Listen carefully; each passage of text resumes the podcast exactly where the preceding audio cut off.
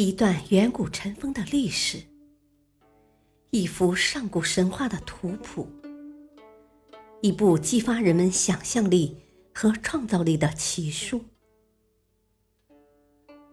欢迎收听《山海经之山海趣谈》。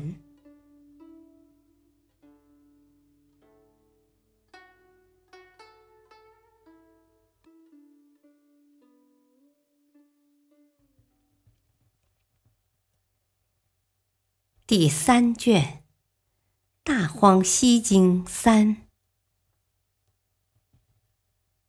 来到《大荒西经》的后部分，我们首先遇到的是西方神衍资。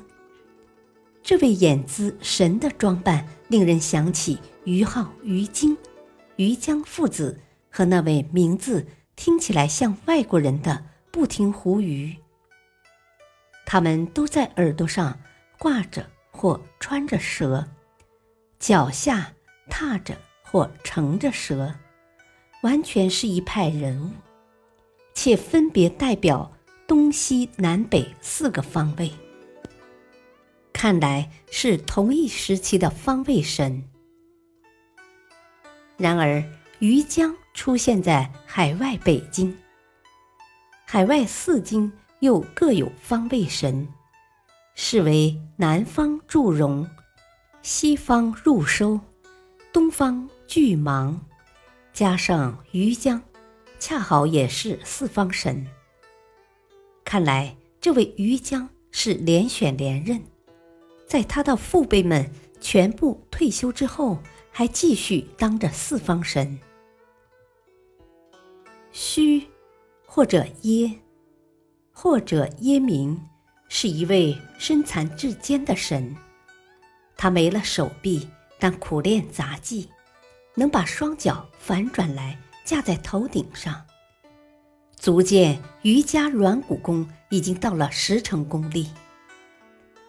不过他并非是个杂技演员，还有行政职务，那就是主管日月星辰的运行，也算是重要岗位了。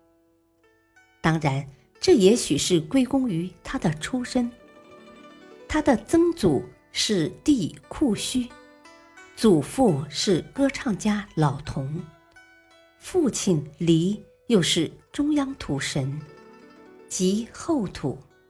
但亦有说共工之子巨龙为后土。按照今天国人的观念，有这样显赫的家世。真是想不当官发财都难。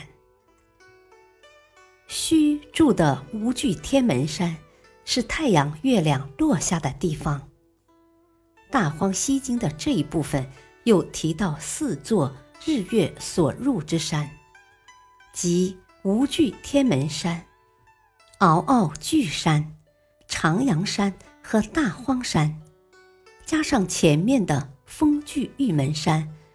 和龙山，共计六座，恰好和大荒东经六座日月所出之山相对。然而，为何东西都各有六座山？那道理估计又是玄妙难明了。天宇只会反避，本事没有虚大，而且看来他没什么背景，所以。只能得到八个字记载。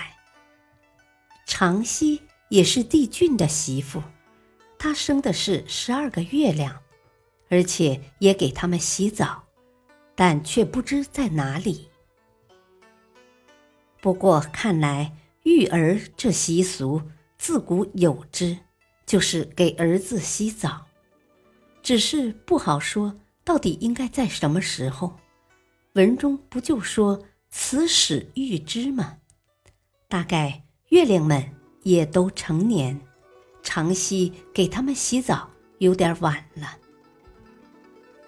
感谢收听，下期继续播讲第三卷《大荒西经四》，敬请收听，再会。